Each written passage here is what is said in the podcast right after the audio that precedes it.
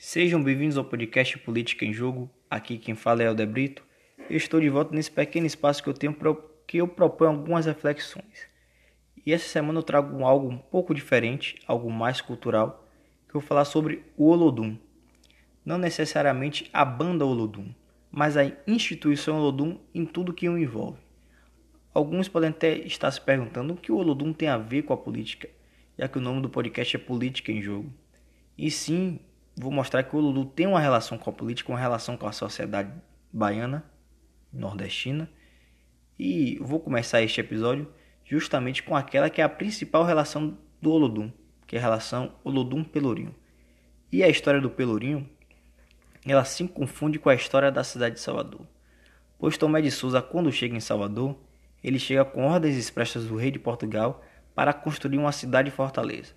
E como sabemos, Salvador foi escolhida como sede de governo devido à excelente localização geográfica e estratégica posição econômica, como principal porto de carga e descarga de mercadorias de todo o Nordeste. E cumprindo as ordens do rei, Tomé de Souza entende que o melhor ponto para a construção da cidade fortaleza era o local que hoje chamamos de Pelourinho. E qual a origem do nome Pelourinho? Pelourinho era o nome dado ao local onde os escravos eram castigados pelos senhores de engenho. O Pelourinho inicialmente era construído nos engenhos, afastados da cidade. Porém, a fim de demonstrar à população sua força e poder, os senhores de engenho resolveram construir um pelourinho no centro da cidade. Área hoje localizada em frente à casa de Jorge Armado, lá no Pelourinho. Dito isso, esse breve comentário sobre o Pelourinho, eu falo agora sobre a história do Olodum.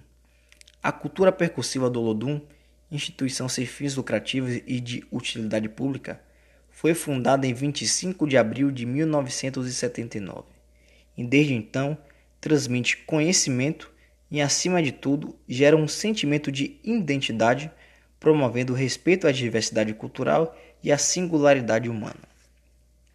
E o surgimento do Olodum há um ponto assim relevante, que nesse momento da fundação, o Pelourinho junto com seus moradores, de absoluta maioria negra, sofria com abandono do poder público. Então, o surgimento do Bloco Olodum ele é visto como alternativa dos moradores do Pelourinho de brincar o carnaval de forma organizada. Com isso, Olodum se torna o som da resistência e protesto do Pelourinho. E como eu disse lá no início, o Olodum não se resume apenas à banda Olodum. E um dos polos da instituição Olodum, vamos dizer assim, é a Escola Olodum. A Escola Olodum foi fundada em 25 de outubro de 1984. A Escola Olodum é um espaço em que dá oportunidade à comunidade afrodescendente, sendo referência não só nacional como internacional no trabalho com arte, educação e pluralidade cultural. A Escola Olodum teve sua origem no projeto Rufados Tambores, desenvolvido também pelo Olodum em 1984 composto de aulas gratuitas de, de percussão de bloco afro e dos cursos de afro brasileiros de curta duração.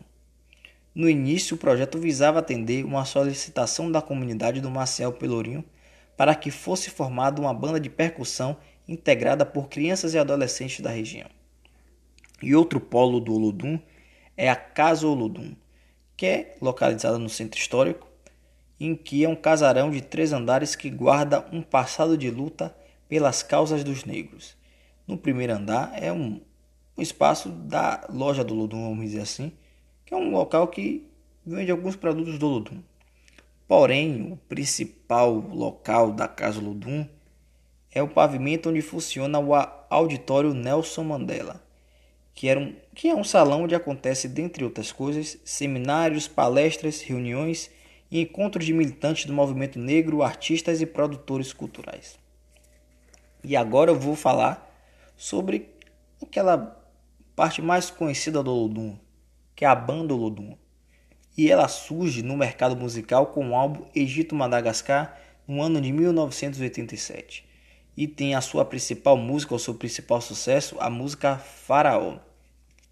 Aliás, como curiosidade, muitos entendem que o álbum Egito Madagascar não é apenas o surgimento da banda Olodum, mas também é um marco do surgimento do samba reggae, criado pelo gênio Neguinho do Samba, mais um dos inúmeros gênios musicais nascidos aqui em Salvador.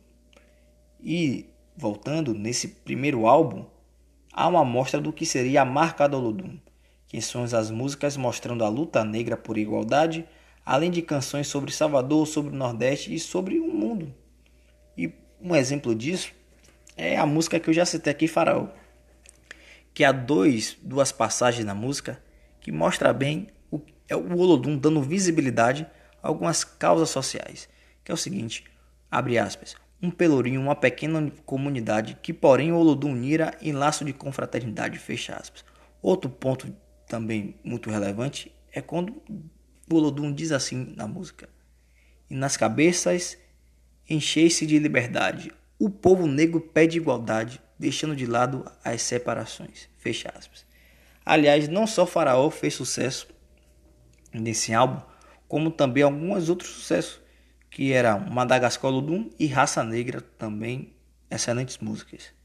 E agora eu pulo diretamente para o ano de 1988, que foi o ano do possivelmente maior sucesso do Ludum, que é a música Protesto Ludum, composta por outro gênio da música baiana chamado Tatal, provavelmente todos vocês conhecem.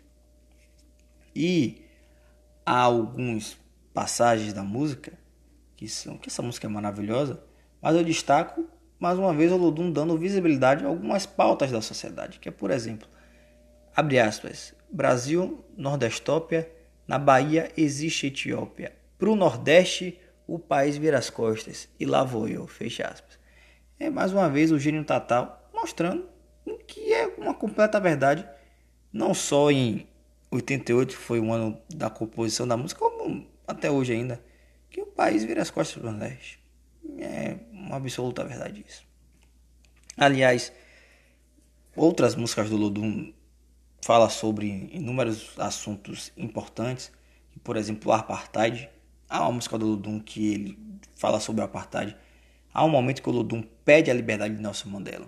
Então, o Ludum sempre presente em causas importantes e algumas músicas, até quem gosta de história é bom acompanhar, como por exemplo em 94, o Ludum lança a música Revolta o Ludum, que é sobre alguns personagens e situações nordestinas, como Lampião, ele fala sobre o Zumbi dos Palmares, ele fala sobre outras, entre outras personagens nordestinos.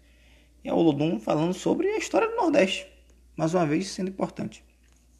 E se eu disser aqui todas as músicas do Lodum, sucesso do Lodum, tanto no passado como no presente, que ainda há músicas muito boas do Lodum até hoje. Possivelmente esse, esse episódio teria horas, dias, enfim. E na verdade, isso aqui é só uma pequena homenagem daquela que é a principal banda percussiva do mundo, juntamente com a Timbalada, criada por outro gênio da música baiana chamada Carlinhos Brau. E é apenas também um, um rapaz que gosta de sua cidade e gosta dos patrimônios da sua cidade. O Olodum é um patrimônio da cidade de Salvador. É, assim como reafirmando, né, reiterando o que eu já disse aqui, lá o esporte, que eu disse que o esporte servindo como plataforma, o Olodum também servindo como plataforma das pautas da sociedade de Salvador e do Nordeste. E principalmente as pautas do Pelourinho, que eu mostrei aqui, que o surgimento foi um surgimento de dar visibilidade à comunidade do Marcel Pelourinho, como até hoje o Olodum faz.